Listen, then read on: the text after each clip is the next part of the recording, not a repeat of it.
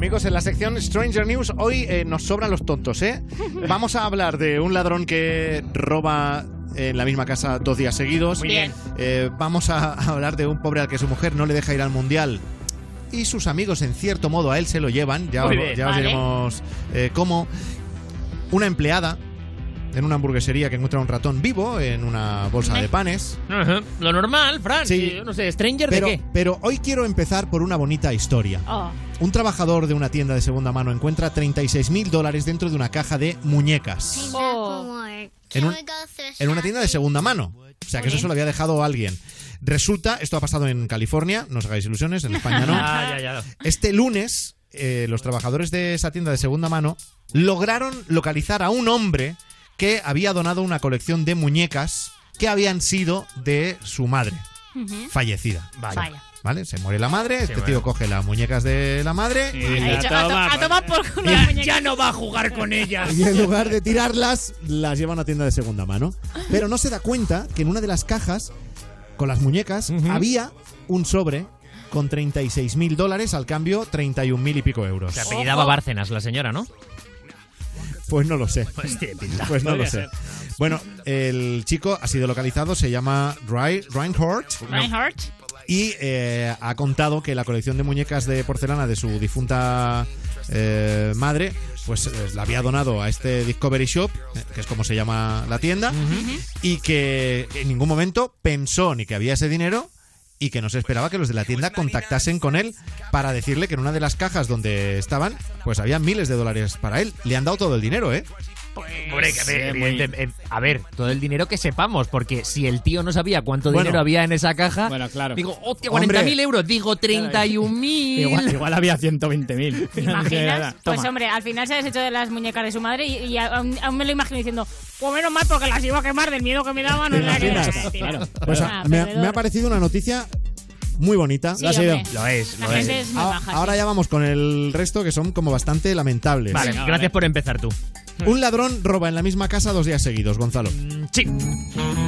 Eh, lógicamente no tenemos los datos de este ladrón porque, sorpresa, aún no le han pillado. Esto ha ocurrido en el barrio neoyorquino de Queens, en Estados Unidos, y eh, se ven unas imágenes grabadas por una cámara de seguridad eh, junto a la casa en Owson Park, cerca de la avenida 107 y la calle 90, sobre las diez y media, hora local de la noche del viernes, de hora local de allí, me refiero. Sí, hora- bueno, siempre la hora local es del Suele ser de allí, pero hablas. si no sería la hora local de aquí Claro. sería diferente. No, bueno, pues en esa cámara se ve al caco colarse en un domicilio a través de la puerta del sótano, situada por detrás de la casa, y el ladrón, según los informes policiales, en esa primera visita robó un televisor, bueno, hurtó un televisor, un ordenador un- un- y un talonario de cheques, pero también se llevó las, traje- las llaves de un vehículo que 14 horas después fue a la Hora- casa otra vez para llevárselo.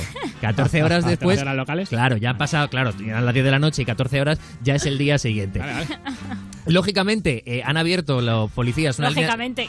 una línea telefónica para ver si alguien tiene pistas, porque, como os he dicho antes, a Sí. este ladrón aún no le han pillado. Claro, Pero han abierto, han, han abierto esa línea telefónica específicamente por este caso. O sea, Sí, han sí. dado de alta, han llamado ahí al Movistar de allí y le han dicho, oiga, deme, deme de alta. eh". Leo, leo textualmente este no será- párrafo. no será- leo textualmente este ¿Sabes párrafo que he extraído de qué punto es. otra- no, hombre, no. vamos a ver. Leo eso. textualmente este No. párrafo extraído de qué punto es. La. Policía busca información que pueda conducir a la detención del sospechoso y ha habilitado una línea telefónica y una página web para cualquiera que tenga algún tipo de pista pueda colaborar con las autoridades. Oye. Yo leo esto y entiendo que sí, que Eso, han abierto una línea exclusiva Pero para ¿por qué pillar no lo este Vamos a caso. ver, Maruenda. Es el Maruenda. Es que no sé, si no se me deja hablar, vamos tarde. si no se me deja hablar, Explícalo todo. El Movistar de turno le ha dicho, tiene usted otra línea gratis. Y el policía ha dicho, pues Pues mira, ahora tengo Bueno. esto, así que si quieres.